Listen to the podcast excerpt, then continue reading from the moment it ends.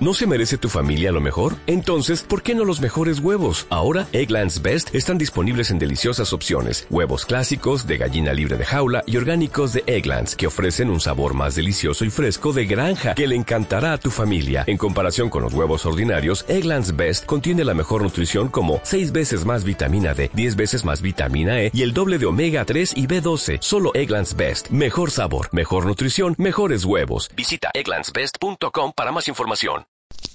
Muy buenos días, qué bueno que nos acompañan como todos los martes y jueves aquí en su programa Al Día.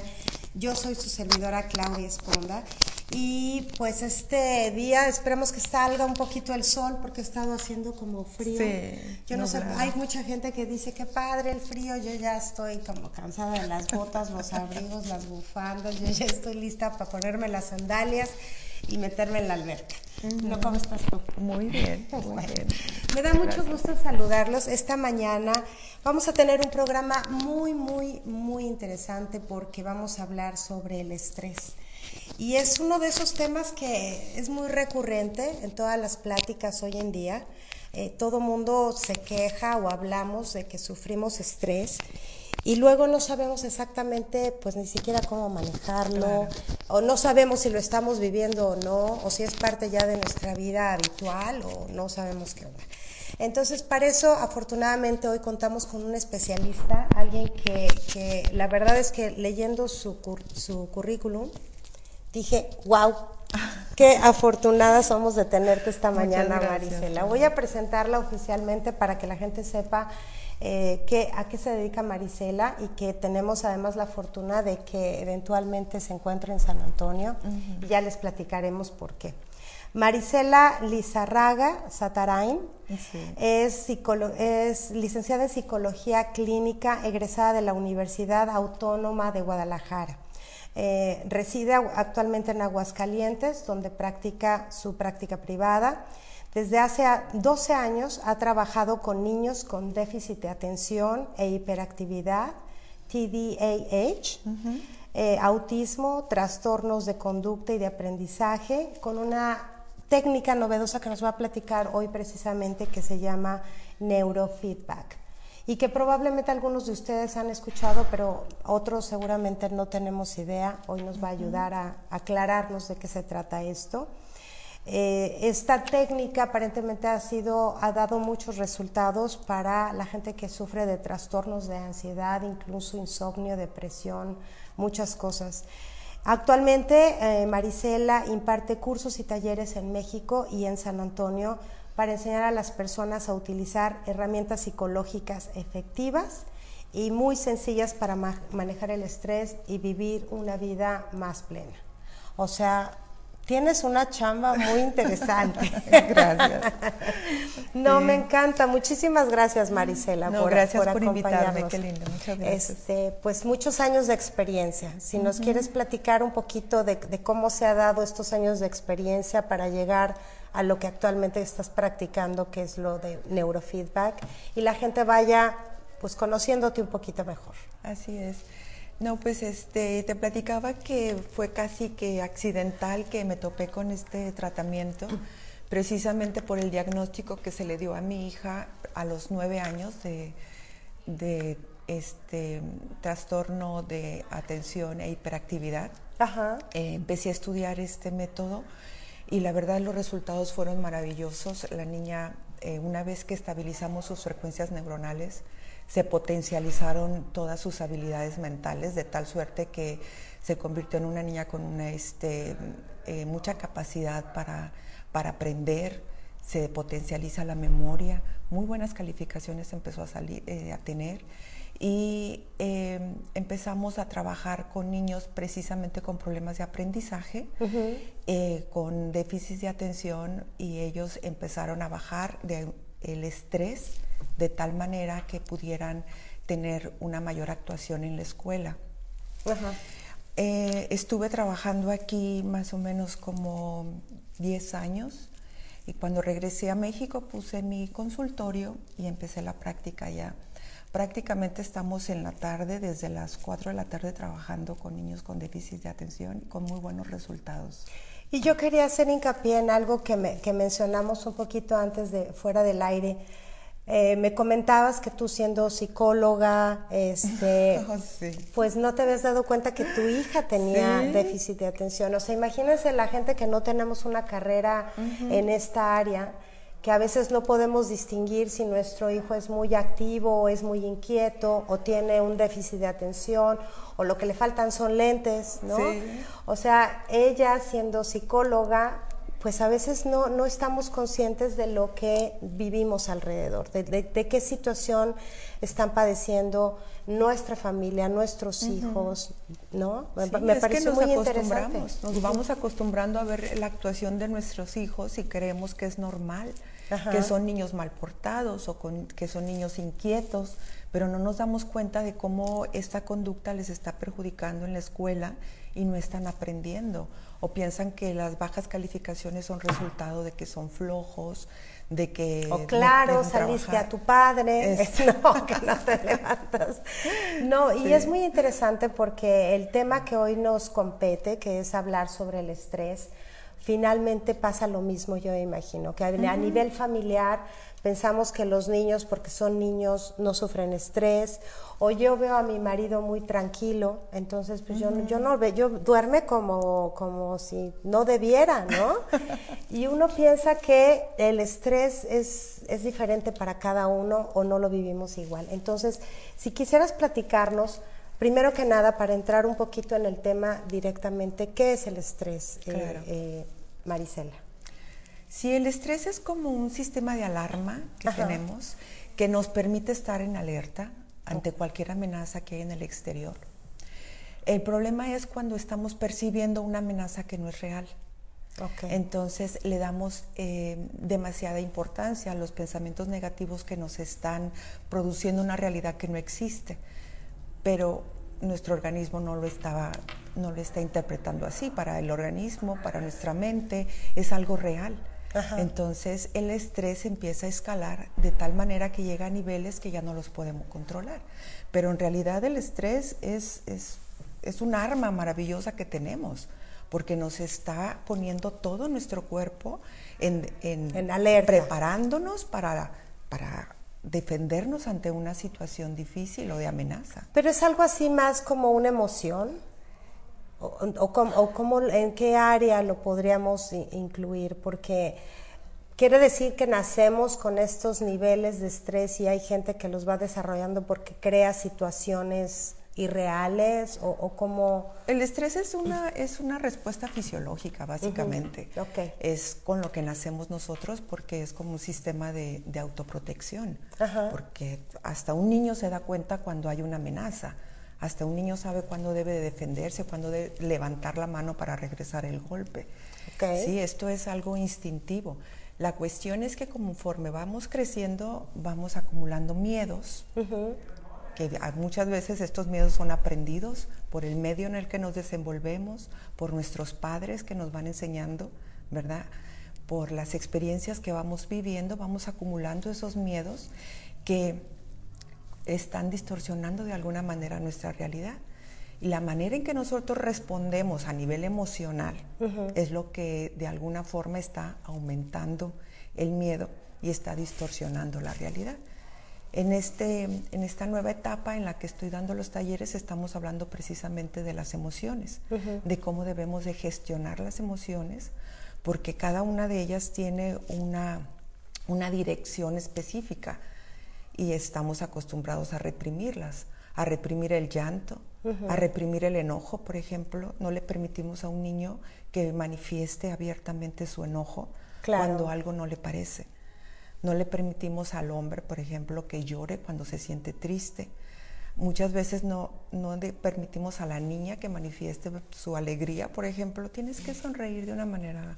Ay, sí, no- este, o no te pues, rías benigna, así, ¿no? te ríes muy fuerte, ¿no? O Sí. no hagas tanto ruido. O no brinques, o no Ajá. grites, o no manifiestes tanto tu, tu entusiasmo, tu alegría. Entonces empezamos a confundirnos, cómo vamos a realmente manifestar nuestras emociones y no sabemos cómo debemos de manifestarlas de una manera saludable y adaptativa, porque eso es lo que son las emociones, conducen Eso se llama emoción, conducir de alguna manera nuestra conducta para lograr nuestros objetivos. Entonces imagínate que no sabemos cómo manejarlas.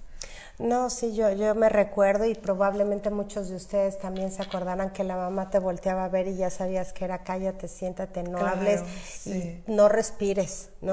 O sea, o sea, crecimos muy, muy intimidados por ciertas eh, conductas y de repente somos adultos, y digo a veces me incluyo porque yo creo que todos tenemos ciertas partes que, que tenemos que aprender a reprimir nuestras emociones, ¿no? Entonces yo creo que una de estas, por lo que veo, es estos niveles de estrés donde aprendimos a, a, inhibirlas y llega un momento en que no sabemos, es como una olla express más o menos. Exactamente. O sea, vamos guardándolas, guardándolas y de repente pues no duermes y de repente o, no sabemos cómo sacarlas, ¿no? Es lo que pasa. Así es. Entonces, por lo que entiendo, todos tenemos un cierto nivel de estrés, todos niños, adultos y demás. Pero existen como alguna tipología de estrés, o sea, o no hay una algo que podamos definir, este tipo es como light, este es medium y este es high, o sea, ¿no? No, lo que podemos medir son las defensas que nosotros tenemos ante las situaciones de estrés, porque el estrés se manifiesta de diferente manera en cada persona. Algunas personas lo manifiestan comiendo demasiado, con conductas autodestructivas. Otras personas fumando demasiado, otras personas tomando demasiado, otras personas trabajando demasiado. Entonces, lo que podemos definir es la capacidad que tenemos nosotros para lidiar con el estrés. Cuando nuestra capacidad es nula, el estrés se manifiesta de una manera eh, libre, ¿verdad? Y, nosotros empezamos a actuar de una manera desadaptativa, como por ejemplo cuando van en el tráfico y la gente no soporta el no poder avanzar o que alguien se le atraviesa, no tiene una conducta adaptativa como con paciencia esperar que el tráfico fluya, ¿no? Gritan. Y desde yo eh, voy primero y te dicen mm, hasta de lo que te vas a Esas son conductas desadaptativas, porque la defensa no te está permitiendo que tú puedas manejar esta situación de una manera que no te dañe y que no dañes a los demás. Pero yo he oído así como que de repente cuando te sientes muy estresada te dicen, este, sal, grítale, pégale a una almohada y... O sea, finalmente hay que sacar como que sí, o sea, sí está bien, pero depende dónde y con quién, ¿no? Ahí tenemos que es gestionar la emoción. Ok. Al gestionar la emoción le estamos dando el lugar, el valor que merece la emoción y le estamos manifestando de una manera que no daña a otras personas. El problema es cuando empezamos a reprimirlas. Claro. Y esa es como el instinto que reprime se va intensificando. Entonces, cuando ya no podemos controlarlo, sale de una manera desproporcionada. Sí, yo creo que uno ha, vivido el berrinche de los hijos, ¿no? De que de repente quiero el juguete o dame eso, déjame ir a la fiesta. Eh, y yo me acuerdo en lo particular una vez que, que mi hijo estaba súper molesto y le dije, se vale que te enojes, claro.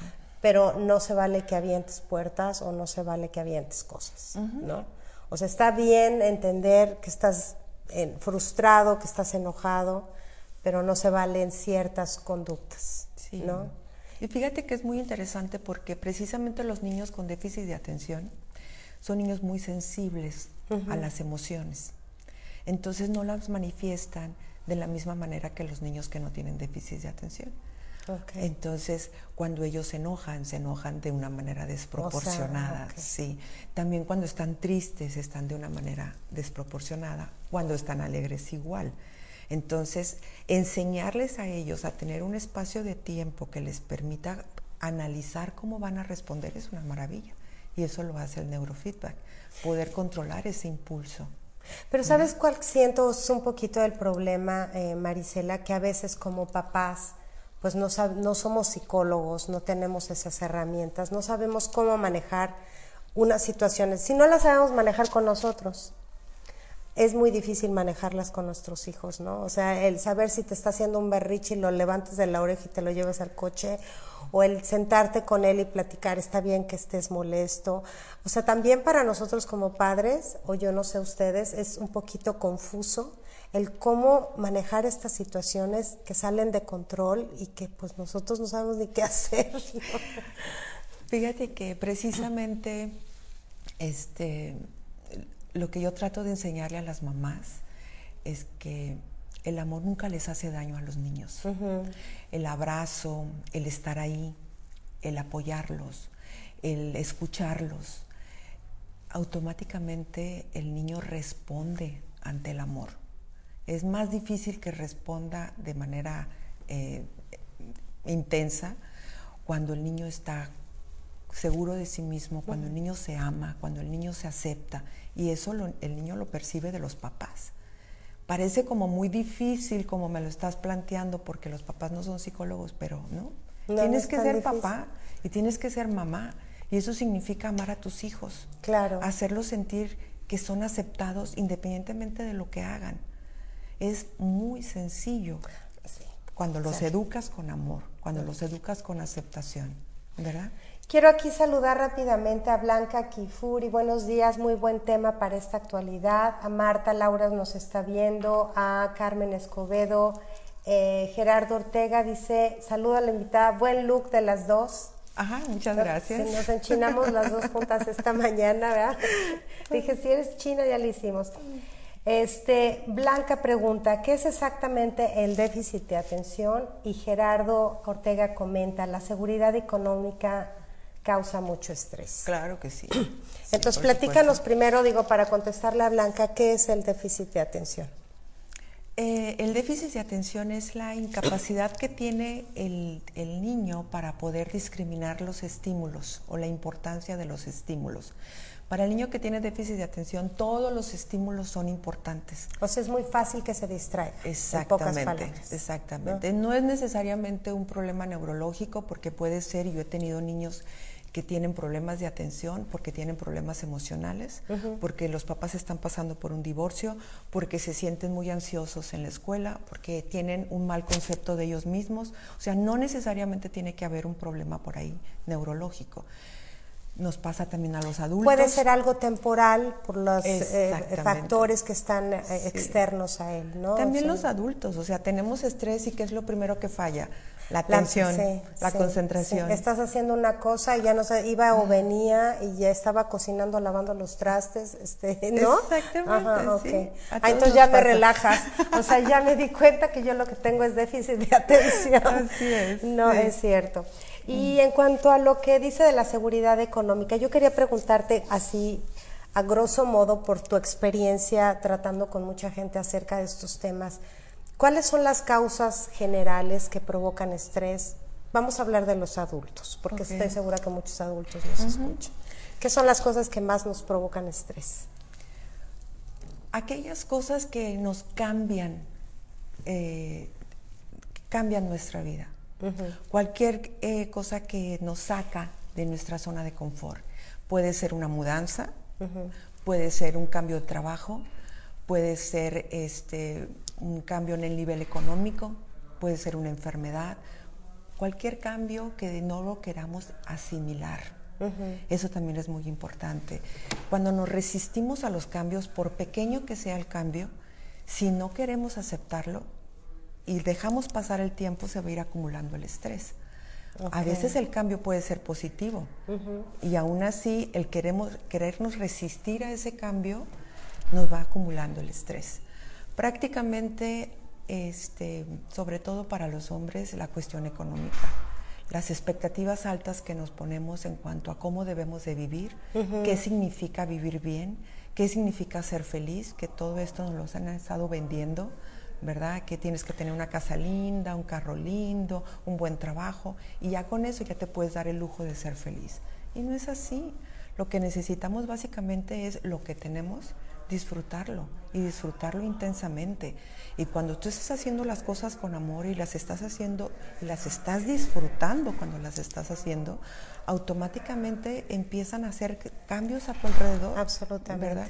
Cambios en tu familia, cambios en, en tu trabajo, cambios en, en, en ti mismo. Empiezas a cambiar hasta tus hábitos malos. Es muy importante que tú disfrutes lo que haces. Y yo creo que mucha gente, hablando, platicando de esta mañana, que hubo alguien que no fue muy, muy así, muy amable esta ah, mañana. Qué difícil es ir a trabajar cuando no te gusta lo que haces. Sí, es cierto. Porque además son de esas emociones que se transmiten y que salen por tus poros, ¿no? Cuando alguien no te atiende bien en un lugar, que dices, híjole, pues se ve que no, que no está muy contenta con su trabajo. O sea, son cúmulos también de estrés que vas llevando a donde sea que vayas, O sea, lo vas cargando así contigo y estoy estresada, no soy feliz, pero eh, definitivamente yo creo que muy poca gente se adapta al 100% a todas las circunstancias. Entonces, siempre hay niveles de estrés por X o Y situación. Claro. Y, hay que aprender, yo creo, a manejar, porque pues quién puede decir que yo vivo tranquila todos los días, nada pasa. Este, mi hijo se va a la universidad y bueno, ya se te sale el corazón que cómo le va a ir y que pero muchas son historias que nos contamos, ¿no? Claro. Marisela. Que nos engañamos, ¿verdad? Con esas historias. Que dices, voy a cambiar de trabajo, bueno, ¿y qué tal si el jefe no le caigo bien? ¿Y qué tal si no me dan el aumento que me dijeron? Y entonces, tiene que ver mucho con los pensamientos. Sí, tiene, todo tiene que ver con los pensamientos, todo tiene que ver con los pensamientos, con la forma en que nosotros nos vendemos la idea de que estamos este, viviendo una situación difícil. Y si tú cambias la idea y dices, no, pues no está tan difícil, la estoy pasando muy bien, es la manera en que nosotros estamos percibiendo la realidad. Eso es precisamente lo que enseño en mis talleres, herramientas muy sencillas para que te des cuenta de que tu resistencia es la que te está llevando a que estés viendo esta situación difícil. Pero en cuanto la aceptas y te das cuenta de que no está tan mal, lo primero que tienes que hacer es buscar la cuestión positiva en este cambio. Ok, dices, voy a cambiar de trabajo y qué puede ser lo bueno de esto. Exactamente. Pues que estoy en una ciudad más bonita, más quizá más tranquila, que mis hijos van a estar en una escuela que quizás está cerca, no, empezar a, hacer como checklist de, de qué le encuentro de positivo a esto, por ejemplo. Así es. Cuando yo trabajo con adultos, prácticamente estoy de alguna manera proyectando mi trabajo con los niños porque los niños me enseñan muchísimo. Es que somos niños nosotros, nomás más grandecitos y más arrugaditos, pero... Yo cuando empiezo a enfocarme en el niño, porque obviamente trabajo con los niños más mal portados de la escuela, ah, con los que sacan las peores calificaciones, con los que nadie quiere trabajar. Entonces, en cuanto yo me enfoco en las cosas positivas y no tomo en consideración que ya vino a, consulta porque le quebró la nariz a su maestra o porque mm. le le jaló los cabellos a uno de sus compañeros. Yo me enfoco en, eres un niño muy inteligente, puedes lograr lo que tú quieras. ¿Qué te gustaría hacer cuando seas grande? ¿Qué te gustaría obtener? Automáticamente le cambia la cara al niño porque me estoy enfocando en una parte positiva. una parte positiva que nadie le resalta. Y cada vez que viene a consulta estoy hablando de qué bien te ves hoy te quedó muy bonito ese peinado, qué bueno que, viniste hoy a consulta, te ves muy contento hoy. Y automáticamente empieza a cambiarle. Tienes toda la razón. No sé si ustedes a veces les ha pasado que llegan a un lugar y llegan estresadas y alguien te recibe con una sonrisa enorme y ni te conoce la mujer o la persona y diga, ay, buenos días, y como que te contagias, obviamente. Se te baja la adrenalina y el ímpetu. Pero es cierto, es cierto, si todos trabajáramos en positivo, yo creo que los resultados obviamente serían pues más positivos. Digo, no quiere decir que vamos a vivir en, en Wonderland de todo es maravilloso, pero sí podría trabajar en, esto, ¿no? En esos pequeños detalles de... Sí, fíjate que lo que yo me he dado cuenta de que el adulto piensa que pensando de manera negativa es como estar preparado para la realidad y no es así. Sí, te la pintan como que aguas porque te va a ir terrible ahora que crezcas, Exactamente, ¿no? O sea, tú no sabes. Y yo me, he cachado a veces diciendo, bueno, cuando la gente está estudiando, que dices, bueno, ahora que, que termines la carrera, ahora sí empieza lo bueno. Pero como en mal sentido de que ahora sí la responsabilidad, como si fuera algo terrible, ¿no? Exacto. ¿Qué les dices a los papás? O sea, cálmense y compórtense y ya sean... ¿Sabes? Lo que yo les digo es que gocen a sus hijos, disfrútenlos, véanlos como si fuera una cosa maravillosa, que estás realmente sorprendido de, de contar con estos hijos, de convivir con ellos, de ser parte en la vida de ellos y de disfrutarlos. Cambia tu perspectiva inmediatamente, pero los ves como, como, no sé, proyectos que no se han acabado, proyectos fracasados, proyectos que, que, a lo mejor están de alguna manera proyectando lo que tú no pudiste hacer nunca en la vida. Entonces su fracaso es mi fracaso. Pero lo mismo pasa yo me imagino que con la pareja, ¿no? Con la pareja también. O sea, que la ves así como, como, o sea, todavía no me compras la mansión en Beverly Hills, o sea, ¿no? Sí, básicamente tenemos que vivir así, como dice Padre Ignacio, de sorpresa en sorpresa, disfrutando todo lo que nos va pasando. Y realmente, este, verlos como la cosa más maravillosa que, que nos está pasando, tu pareja, tus hijos, tu trabajo, eh, yo soy muy afortunada en el trabajo que tengo porque cada vez que llega una persona nueva a mi consulta, para mí es un gran misterio, un misterio que tengo que descubrir y que tiene maravillas que me va a compartir. Así es como yo lo veo. Y hablando de estrés, digo, podemos hablar de un trabajo y de encontrar las cosas positivas, pero aquí, por ejemplo, Gerardo menciona la enfermedad. ¿Cómo puedes encontrar algo positivo cuando alguien de tu familia, alguien muy cercano está enfermo? ¿Cómo, ¿Cómo puedes bajar esos niveles de estrés cuando tienes a alguien hospitalizado, cuando tienes a alguien con cáncer? ¿Cómo manejas? Porque no se trata de voy a pensar bonito y se va a, sanar, ¿no? ¿Cómo manejas eso? ¿Cómo, ¿Cómo, qué le sugieres, por ejemplo, a la gente? Yo creo que es un tema muy complejo y darte una, una sola respuesta no es muy sencillo. Pero, por ejemplo, cuando una persona cercana a nosotros eh, está padeciendo una enfermedad muy grave, yo pienso en el tiempo que vas a pasar con esa persona, en el tiempo que vas a disfrutar de la compañía de esa persona. Si tú le das demasiada importancia a la enfermedad, yo pienso que eso te va a llevar a que el ambiente es como si tú también estuvieras padeciendo la enfermedad. Pero yo como, como me pongo en los en los zapatos de la persona enferma, ¿qué te gustaría que te dijeran cuando estás enfermo? Pues cosas bonitas. Claro, ¿no? Sí, mi mamá estuvo muy enferma, este, padeció cáncer y, y estuvo un año eh, pues prácticamente en cama. Y eh, a ella le gustaba que le leyera un libro. Y, y yo la veía como, cuando le estaba leyendo el libro, cómo se transportaba a esa época. O sea, ella no volteaba a ver su enfermedad, no volteaba a ver estoy acostada, estoy indefensa, estoy vulnerable. Ella con su imaginación y su fantasía se iba a ese lugar de esa novela maravillosa, este, ¿cómo se llama? Sentimientos y prejuicios, o cómo se llama, esa no me acuerdo. Es maravilloso, una novela romántica, mi mamá era muy, muy romántica. Era muy romántica. Le gustaba mucho que le platicáramos, ¿qué hiciste? ¿Qué hiciste afuera prácticamente? No me hables de cosas negativas, no me hables de que no pude comer hoy, no me hables de cómo me siento hoy. Platícame tú de tu vida.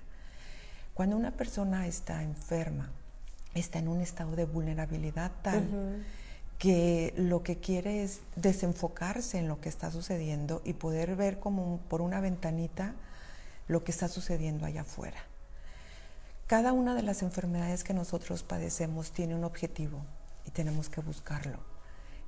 Y yo lo que he visto es que todo el objetivo te lleva al amor, a amarse, a, convivir, a estar juntos, a, acariciarnos. El niño cuando se enferma es un niño que nos está pidiendo atención. Claro. Es el niño que nos está diciendo, mira, me estoy indefenso, estoy vulnerable, abrázame, tócame, quiero que estés conmigo. Ese es el mensaje que nos está dando. Yo a veces pienso que en este caso, cuando, cuando hay un enfermo, sobre todo de una gravedad seria dentro de una familia, funcionan como avatares, ¿no? Mm. Como esas gentes que hacen que todos los demás se concentren en voltear a ver a la familia y unirlos, ¿no? Y unirse, precisamente. Entonces, digo, puede ser positivo, puede ser negativo, dependiendo la, la intención de las personas, porque hay veces que estas situaciones, pues definitivamente sé que las familias se rompan, pero yo sí creo que, funcionan como avatares, ¿no? Como para vamos a unir. Ahora, ¿existe algunas personalidades más susceptibles a vivir el estrés? O sea, hay gente que es más vulnerable a continuamente estar en el estrés o no tiene nada que ver con, con una tendencia psicológica o física o Tú platícanos un poquito.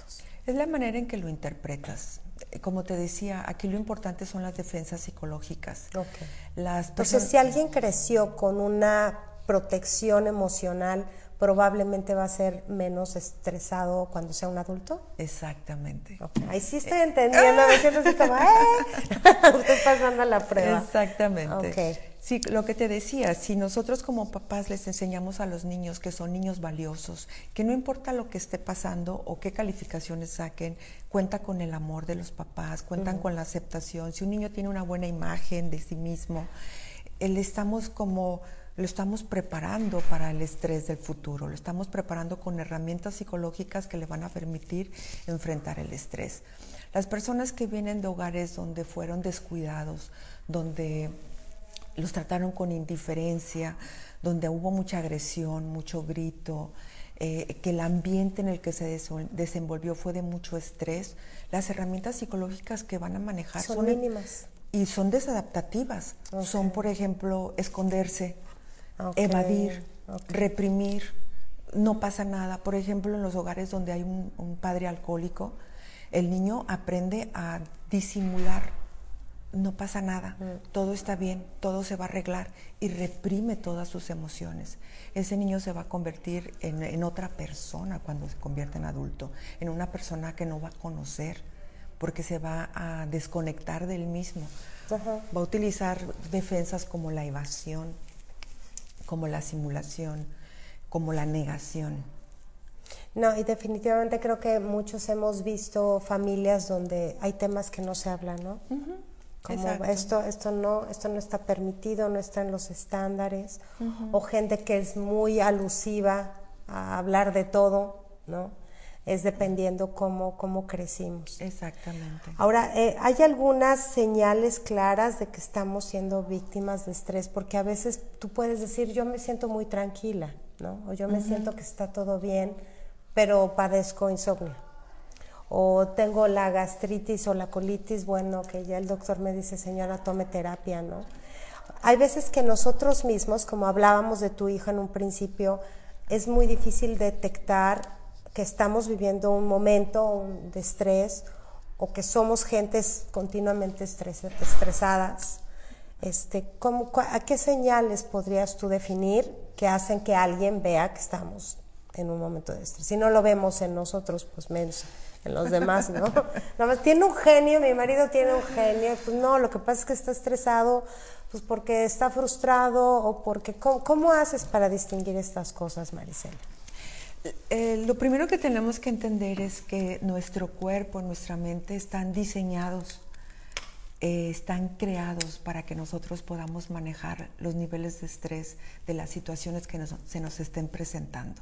Okay. O sea, no tenemos por qué actuar de manera este, desproporcionada. Estamos diseñados para ser sanos, estamos diseñados para ser felices. Si tú tienes un día difícil en el trabajo y si tú continúas en casa eh, irritado, enojado, no lo contrarrestas con, una convivencia bonita, una convivencia, eh, como yo les decía, si ustedes contrarrestan el cortisol del estrés y toman serotonina riéndote con tu familia, eh, yendo a una comedia, divirtiéndote. No necesitas pastillas. No necesitas pastillas y no vas a tener insomnio, es cuestión de nivelar. O sea, nuestro cuerpo está diseñado para que nosotros podamos tener niveles de estrés, pero que se va a contrarrestar con niveles de serotonina o niveles de epinefrina que van a permitir que nosotros nivelemos nuestros estados de ánimo. Pero ¿qué pasa si es, estás estresado en el trabajo, estás estresado en casa, estás estresado por el futuro? Pues obviamente no vas a poder dormir. En cuanto hay una desestabilización de nuestros sistemas, aparecen los síntomas. Es, casi inmediato. Inmediatamente, ¿no? Porque deja de funcionar la homeostasis de nuestro organismo. ¿La qué? La homeostasis, la estabilidad. Nosotros tenemos una capacidad para estabilizar nuestros, nuestros químicos naturales, ¿sí? Si tú tienes mucho estrés, pero si lo contrarrestas con toda la tarde yéndote, no sé, a correr o a divertirte, te olvidas del estrés. O si te vas a hacer ejercicio, te olvidas del estrés porque lo vas a eliminar. Pero si no haces nada, si en lugar de eso llegas toda la tarde y te sientas a ver, no sé, noticias o, películas de crimen o te asustas muchísimo más con lo que estás leyendo. Estás alimentando el estrés. Se puede contrarrestar. ¿Cómo nos damos cuenta que estamos estresados? Cuando perdemos el control. Ok. Así. Cuando gritamos, cuando nos desquitamos con alguien que no debemos, cuando lloramos y no sabemos por qué estamos llorando, cuando no nos podemos levantar de la cama porque nos sentimos muy cansados, cuando algo no está funcionando bien en nuestro organismo. A nivel fisiológico, ¿qué pasa? O sea, hay trastornos del, dormir. ¿Qué, ¿Qué otras cosas se manifiestan por generalidad, digo, obviamente cada caso es diferente, pero... O sea, se manifiesta de manera diferente en cada persona, pueden ser dolores de cabeza, puede ser este, a nivel de, del aparato gastrointestinal, o sea, puede ser gastritis, puede ser colitis, eh, puede ser a nivel de, de la piel. Eh, esto es lo que estamos viendo en los talleres, precisamente, identificar cada uno de los síntomas, qué conflicto se está manifestando atrás, pero definitivamente el estrés va a dañar todo nuestro organismo, pero es diferente para cada persona. Es, el estrés es como un mensajero que le va diciendo a cada una de, las, de nuestros órganos que se ponga en alerta. Entonces hace, por ejemplo, que el corazón tiene que latir más rápido porque tiene que bombear más sangre para que vaya todo nuestro cuerpo, para que nuestros músculos estén listos para correr o para saltar o para recibir el golpe. Entonces toda la sangre se va a los músculos y entonces desaparece la sangre en nuestra piel y palidecemos. Ay, por eso te pones blanco. Exactamente. O sea, no es así de, no, es broma. No, no. te pones Realmente son reacciones ah, este, neurofisiológicas que van a permitir que el cuerpo esté preparado. Pero ¿qué pasa si no hay realmente una amenaza?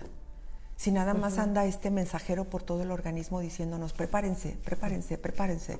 O sea, empezamos a sentir taquicardia, por ejemplo, que es la primera manifestación de un ataque de ansiedad. Cuando tenemos un ataque de ansiedad es porque los niveles ya sobrepasaron nuestra capacidad para controlarlo. Entonces empezamos a sentir falta de aire, empezamos a bajan los niveles de oxígeno, entonces sentimos que no podemos respirar, sentimos que nos vamos a desmayar, sentimos que estamos padeciendo un ataque cardíaco y no es más que un ataque de ansiedad. Wow. Este, también me platicabas algo muy interesante antes de empezar el programa, este, que hablaba sobre nuestro cerebro reptiliano y me ponías un caso que me parece pues, muy adecuado. Claro. ¿No? Que a veces planeamos o vemos historias que ni han pasado y que probablemente nunca van a pasar. Y cómo reaccionamos ante ellos. Si quisieras platicarnos un poquito de, de ese caso que supuesto que planeamos aquí, ¿no? Sí, claro que sí. Este, el estrés también afecta muchísimo todas nuestras habilidades mentales superiores. Esas habilidades están localizadas a nivel del óvulo frontal.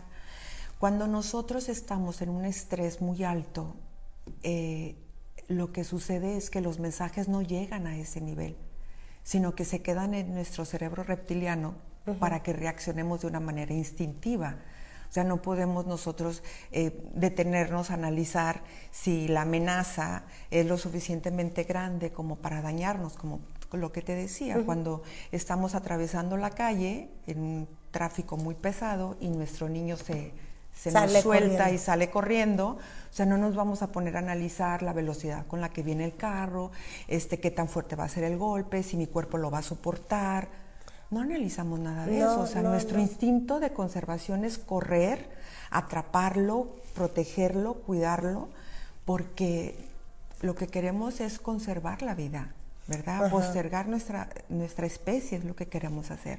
Entonces, este, cuando dejamos que nuestro estrés aumente a esos niveles, pues obviamente lo primero que vamos a perder es la atención, la concentración, la memoria, lo típico, ¿no? Que nunca sabemos dónde dejamos las llaves, porque estamos trabajando en automático, estamos viviendo en automático.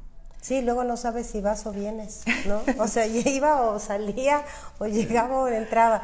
Y eso que dices del déficit de atención y de, cuando están esos niveles de estrés, yo creo que todos lo hemos vivido, que de repente dices, se me olvidan mucho las cosas. Y es precisamente porque estamos viviendo en, todos lados menos aquí. He escuchado mucho que hay que vivir en el aquí y en el ahora. Exactamente. Pero yo no sé si tú compartes conmigo, pero a veces creo que fuimos educados como para analizar el pasado y planear el futuro. Lo que menos nos enseñaron es a, aquí estás bien, no te preocupes, ¿no? Es que fíjate que no necesitan enseñarnos, nosotros nacemos con esa capacidad para Entonces, ¿qué pasa? ¿Cuándo la perdemos, Maricela? La educación, la educación que vamos teniendo. Eh, la idea de hacer los talleres era precisamente enseñarle a las personas estas herramientas que no cuestan nada, no cuestan absolutamente nada, pero nos olvidamos cómo las tenemos que, este, utilizar. Las tres primeras herramientas que yo les enseño para manejo del estrés es respiración, una respiración profunda, consciente de cómo entra el aire a nuestro cuerpo, cómo nuestros pulmones están respondiendo ante ese oxígeno, sacamos el aire. Lo hacemos muy sencillo, hacemos 10 respiraciones profundas y luego lo siguiente es relajarnos, que tampoco cuesta nada nos relajamos. Ay, sí cuesta, No, ¿cómo crees? No cuesta. No, esa es la columna vertebral de mis talleres, enseñarles respiración, relajación y finalmente les doy una meditación para que lo hagamos todos los días. Es media hora. Yo creo que, que el asunto de la respiración es como sacar tu punto de atención en algo en el aquí y el ahora. En el aquí y el ahora. Sí, exactamente. Porque yo siempre decía, bueno, ¿por qué la respiración? Pues te hacen concentrarte en, en esto, en lo que estás viviendo, en sentir, ¿no? Es un poquito sacarte. y yo te decía de broma lo de la relajación, porque siempre, ay, relájate, y yo, ay, no, es que tengo que hacer mil cosas, ¿no? O sea, yo algo más quisiera relajarme. Pero además se vuelve como muy curioso, como un hábito vivir estresado, ¿no? O sea, llega un momento que ya dices, ay, no tengo nada que hacer y te sientes mal porque no tienes nada que hacer, porque no tienes ningún pendiente, porque no tienes que ir a recoger a los niños. O sea, de repente estamos como muy vendidos a la idea de que todos hay que estar estresados porque no es cierto. Sí porque tienes que hacer muchas actividades y parece una competencia, ¿no? A ver quién va a llegar A ver quién sufre más en la vida. Oye, aquí dice, déjame preguntar, Eli Gabora que nos está viendo, ¿cuándo sabemos que alguien está pasando por esto o nosotros mismos? ¿Qué hacer? ¿Cómo buscar qué es lo adecuado para nosotros poder ayudarnos y hacer cambios de vida que nos ayuden? Bueno, ya nos decías, pues acudir a talleres, hablar de respiración, de relajación, de meditación, ¿no? Exactamente. Jared Martínez también está acompañándonos. Este, Blanca dice que es un programa digno de compartir. Este, bueno, yo las voy a invitar, voy a hacer un pequeño aquí corte, porque voy a invitar a toda la gente que quiera compartir este programa, los que más compartan el programa, Marisela nos va a ofrecer un, si quieres tú decir sobre el curso que estás dando, una, este, vamos a ofrecer dos entradas al curso de Marisela para aprender, que nos enseñe todas estas técnicas. Si quieres hablar un poquito de tu curso y pues regresamos al tema. Claro que sí, este como le hemos estado explicando, eh, estamos enseñando las herramientas más sencillas que se puedan eh, utilizar en la vida diaria. No es nada complejo, es algo muy sencillo, sobre todo que aprendamos a detectar cuáles son las situaciones que nos estresan. Y detrás de cada, de cada síntoma que padecemos hay un conflicto que no estamos resolviendo y en ese conflicto hay una emoción. Ahorita estamos en el tema de las emociones, de gestionar las emociones, de entender que cada emoción tiene, tiene una dirección, tiene un objetivo y cuando nosotros las reprimimos, que no estamos cumpliendo ese objetivo, la emoción se va contra nosotros. Y así es como se produce la depresión, como se producen las enfermedades este, degenerativas, las enfermedades autoinmunes. Entonces, eh, lo que les enseño es, ahorita estamos en ese, en ese tema de detectar en nuestra vida diaria cuáles son las emociones que no estamos nosotros gestionando y eh, enseñarles de manera sencilla qué herramientas pueden utilizar para que, para que las puedan gestionar. Estoy viniendo una vez al mes y la columna vertebral del taller es practicamos cinco herramientas después de que terminamos la teoría. Las personas pueden unirse a nosotros en cualquier punto de los talleres. No es como que lo empecé el año pasado y ya no puedo entrar, claro que no. Empezamos desde cero en cada sesión, duran dos horas y media, es de 10 a, a 1 de la tarde. Este, estamos cobrando ¿qué? 20 dólares por, no, ¿cómo es? 15 dólares por persona y 20 dólares por pareja. Entonces, si llevas a tu pareja, no importa que no sea tu marido o no importa que... sí, aclaremos, si, ¿no? Si son amigas, también, si son amigas pero llegan juntas, se les cobra 10 dólares a cada una. Si te fijas, es algo muy, muy, este, significativo, muy significativo porque la idea es que queremos que, que hagamos una comunidad, un grupo le, le, pusimos el grupo Crecer, okay. que es para que seamos felices. Terminamos siempre con una oración, Ajá. con una oración, una oración plena, una oración que nos permita realmente conectarnos con nuestra divinidad y nos preparamos para el siguiente mes. Siempre les dejo tareas para que las sigan haciendo en casa. Eh, la dirección es aquí en 1604, es en el 2338 de, del 1604. Creo que es pasando Beaters o no me Pero bueno, muy bien. les podemos Después, pasar la luego pasamos la dirección. dirección. Este, les vamos a regalar dos pases, ¿verdad? A Con las mucho- que compartan más el video y la información de este, vamos a, ahí van a ver quién ganó, Claro que que lo sí. comparta más. Con muchísimo gusto. Pero me parece muy interesante porque e- es cierto, a veces no sabemos o, o nos vamos juntando también con células de personas también que no saben tampoco cómo manejar sus emociones. Así es. sí. O sea, nosotros no sabemos y vamos con grupos que tampoco saben y entonces es como la manzana, ¿no? Que se va echando todo a perder. Yo creo que hay que aprender también a poder convivir con gente que también tiene el deseo de mejorar su calidad de vida. Claro, y no solo eh, hablo en cuestión de salud, sino en cuestión emocional, que de ahí vienen muchas cosas. Este, definitivamente aquí, como le decía, hablar de respiración, de meditación, que son cosas que, que- que ya las traes, ¿no es así? Este, hablando de todo esto, me dice, por ejemplo, Gerardo Ortega, el sexo es un excelente liberador del estrés. Por las, pues yo creo que sí, ¿verdad? Sí, así No, es. sí, ok, ok, Gerardo. Este, Steven nos está viendo, Gaby Fuentes, Jessica B, saludos. A Elix, eh, Eli dice, felicidades a tu invitada, me encantó el tema. ¿En dónde se impartirá? Bueno, estos cursos que está dando Marisela los da aquí en San Antonio una vez al mes, porque ella está residiendo en otra ciudad, en Aguascalientes, pero viene a vernos y este apapacharnos a los que queramos y este y sobre todo porque es cierto no sabemos manejar nuestras emociones y vamos haciendo como una olla express ¿no? Así es. De repente nos encontramos en situaciones donde quizá ya estamos gritando quizá ya estamos este renunciando cambiándonos porque nunca supimos el paso uno el paso dos el paso tres para poder controlar Digo, no podemos controlar lo que nos pasa afuera, pero sí podemos controlar lo que nos pasa adentro. ¿no? ¿Y cómo reaccionamos? Podemos controlar cómo reaccionamos ante eso. Ahora, ¿verdad? ¿cómo, ¿cómo transformamos? Tú decías que el estrés tiene que ver que- mucho con nuestros pensamientos. ¿Cómo cambiamos el switch, Marisela? ¿Cómo, ¿Cómo vamos diciendo, bueno, a ver, voy a ver esto de una manera positiva? Fíjate que es muy sencillo. El cerebro tiene una ley en la que no puede soportar en su mente dos pensamientos de diferente valencia de la misma cosa. Ok. O sea, tú no puedes decir te amo y te odio a la misma persona. O te amo o te odio. Y es increíble cuando tú continúas practicando, aunque no lo sientas, el te amo, te amo, te amo, te amo, el te odio empieza a desaparecer. Es una cuestión de refuerzo positivo y refuerzo negativo. Entonces, si tú estás diciendo odio mi trabajo, odio mi trabajo, odio mi trabajo, Concedido. se te va a conceder. Así es. Y no es cuestión de magia, es una cuestión biológica, es una cuestión de refuerzo. Si tú estás reforzando una conducta, esa conducta se va a establecer.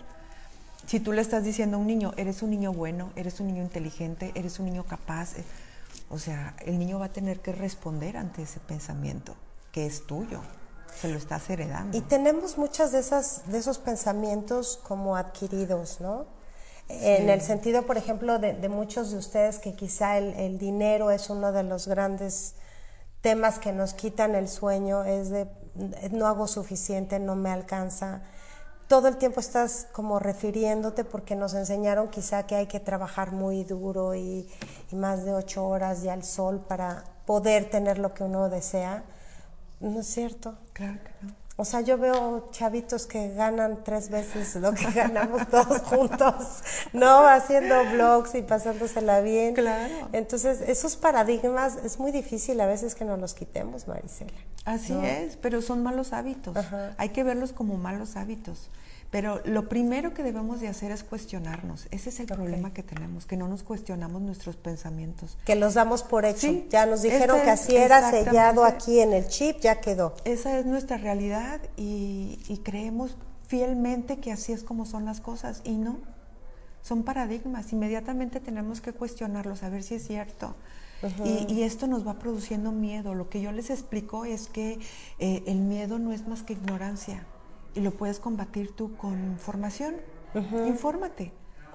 Así te vas a dar cuenta si realmente vale la pena que te estés muriendo de miedo por esto o si es nada más producto de tu imaginación. Entonces, una vez que te informas, ya puedes tú tomar precauciones.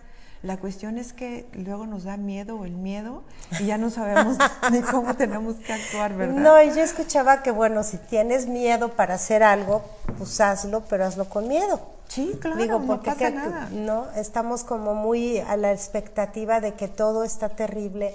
Y yo creo que lo que pasa es que también reforzamos eso, te digo, con amistades que a veces pues, suena terrible, pero son negativas, con información, ¿no?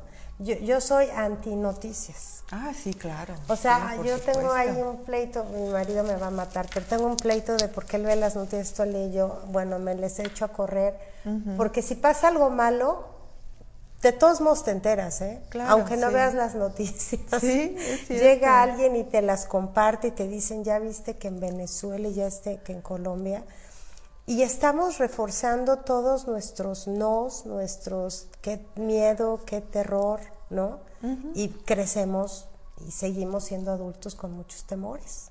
Sí, creemos que pensar así, sentir este miedo de alguna manera nos está protegiendo contra todas las cosas terribles que están pasando y pues no es cierto, porque vives encarcelado en las cuatro paredes de tu casa muriéndote de miedo, ¿no? Exactamente. Ahora, ¿cómo enfrentas, por ejemplo, crisis de estrés? Porque hablábamos de, ansiedad y de... ¿Cómo, enfrentas esas crisis? Cuando ya estás ahí, que dices, bueno, ya no tuve el tiempo de ir a tus talleres ni de tomar la terapia, ¿qué haces? ¿Qué, sugieres, Maricela? Es que es tan sencillo como respirar. Así de plano. Así de plano. O sea, me siento ahorita en un momento súper estresado, nada más respiro. Pero es que tienes que validarlo. Porque si tú dices, ay, sí, tú nada más respirando, ya con eso se me va. Sí, porque tu cuerpo no puede estar alterado y relajado al mismo tiempo. No, se puede. Entonces optas por estar relajado. Entonces empiezas a hacer la respiración y automáticamente empiezas a relajarte. Yo les digo a los niños, imagínate que estás cayendo en una cama de algodón y que el algodón te está cubriendo todo tu cuerpo y se relajan de una manera increíble.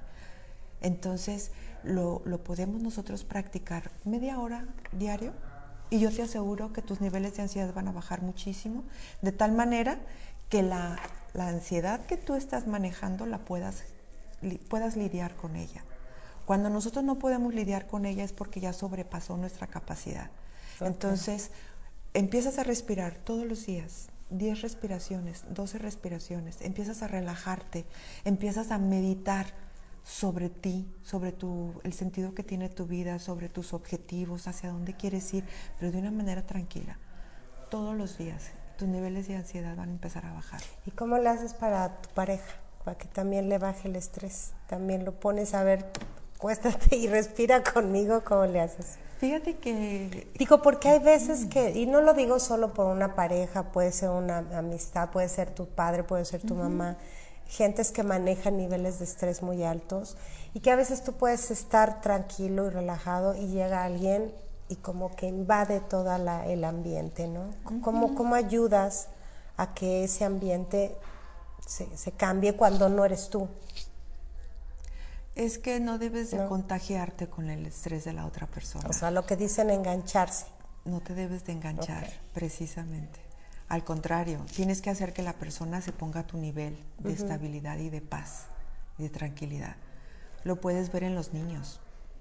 Que decías que, llegan contigo y les encuentras algo positivo. Yo fíjate que, ¿sabes cómo lo practicaba? Cuando alguien me levantaba la voz, yo empezaba a hablar más querido. ¿Sí? Y entonces el, que estaba así medio gritando le iba bajando el tono.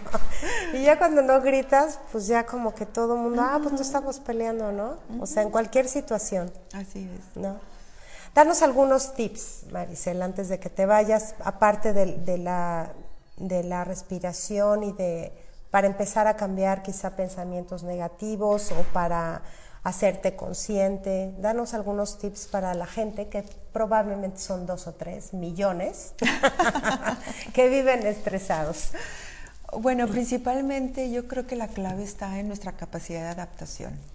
Esa es la clave, o sea, ver los cambios en nuestra vida como algo bueno y, y dejarlos que pasen, no resistirte, eso es lo principal. Esa es la clave para poder gestionar los niveles de estrés a un punto en que los podamos nosotros controlar. Eh, número dos, obviamente, reconcíliate contigo misma, ámate, cuídate, nútrete, eh, haz ejercicio, o sea, cuídate. Eso es bien importante. La gente que está demasiado estresada se desconecta de sí mismo, se desconecta de sus emociones, se desconecta incluso hasta de su imagen personal, porque nada más está viviendo hacia afuera.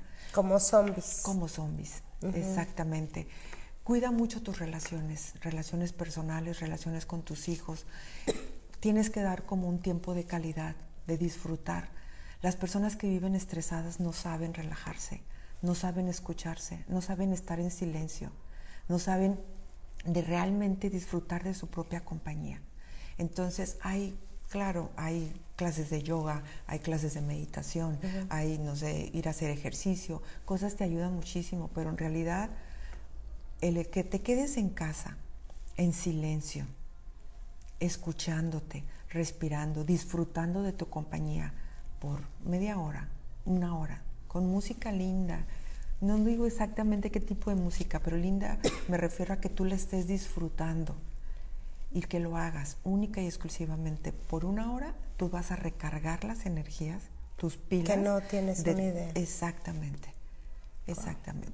Pues muy, muy buenos tips. De hecho, yo los invito el próximo jueves. Vamos a tener a una invitada especial donde vamos a hablar de meditación y yoga. Ah, qué bien. Porque, digo, yo no sé si las invito para mí, pero yo creo que, que mucha gente no sabemos hacerlo. No sabemos estar dos segundos con los pensamientos en blanco. Siempre tenemos que estar qué hay que hacer y qué no hicimos y a dónde vamos y todo eso. Yo creo que es algo que, que, vale la pena recuperar porque, bueno, como tú dices, somos gentes que nacimos para estar felices y sanos y reinventarnos y etcétera, ¿no? Así es. Dice Gerardo que si podrías organizar pláticas o cursos en línea, pues sería muy interesante que hiciéramos algo así, ¿no, Marisela? ¿En línea? En línea, sí. Wow, yo no pues soy muy tecnológica, no, es que ya el mundo es muy chiquito, Marisela, vamos a tener que hablar de eso. Pero yo creo que este, definitivamente hay mucha necesidad de información de gente, de especialistas como tú, este, precisamente por eso realizo estos programas, porque hay gente que no sabe ni siquiera que vive en el estrés, ¿no? Cree que así es como, porque así vio a sus papás, así ve a sus hermanos y así crecemos. Pero dentro de nosotros sabemos que algo no está bien. Entonces, eh, yo creo que es muy necesario escuchar de gente como tú con especialidad y que afortunadamente estás dando talleres, pues que la gente se sienta un poquito más informada y que pueda y que podamos tener una mejor calidad de vida en todos los aspectos. Sí, claro que sí. Entonces, recuerden, Maricel está dando cursos aquí en San Antonio en India. Voy a poner, si tú me permites dar tu correo electrónico ah, para que, la gente la contacte y si quiere una consulta particular o si podemos platicar en un futuro de hacer estos cursos que sería muy interesante a través de, de las redes que estamos utilizando, pues para que nos enseñe a a respirar y a ser más felices. Es Marisela Lizárraga con doble R y Z 33 arroba gmail.com. Pero no se preocupe, en el, eh, la parte superior de Facebook voy a poner su correo electrónico. Y estos cursos que estás dando, el que está dando actualmente es se llama La emoción detrás del síntoma, que tiene como objetivo hacernos conscientes y responsables de nuestras emociones y reacciones ante los conflictos que vivimos. O sea, también hay que ser responsable. Claro. Eso de que, ay, es que me tratan, es que me dijeron, es que la vida no. Uno hay que tomar las riendas de su vida y decir, yo provoqué esto. Exactamente. Ay. Sí, lo primero que tenemos que hacer es salirnos de, ese estado de víctima, víctima de todo lo malo me pasa a mí. Porque mientras estés en ese estado vas a sufrir todos los trastornos habidos y por haber. ¿Por qué? Porque te pones en un estado de vulnerabilidad. En el momento que tú tomas las riendas de, lo que está sucediendo en tu vida, te sales de ese estado de víctima y empiezas a, eh, enfrentar la situación que, que estás viviendo porque tenemos las herramientas. La resiliencia. Exactamente, la resiliencia. ya, pero no me voy a quedar aquí tirando y llorando toda la noche. Sí, no, importa cuántas veces nos hayamos caído, lo importante es las veces que te levantas. Y te levantas renovada, y te, te levantas con más fuerzas, te levantas con más defensas. Así es. Pues yo te agradezco muchísimo que hayas venido esta mañana a platicarnos. Espero que, que no sea la última vez. Y pues a ver, vamos a tener que organizar cursos en línea. yo voy a ser la primera alumna.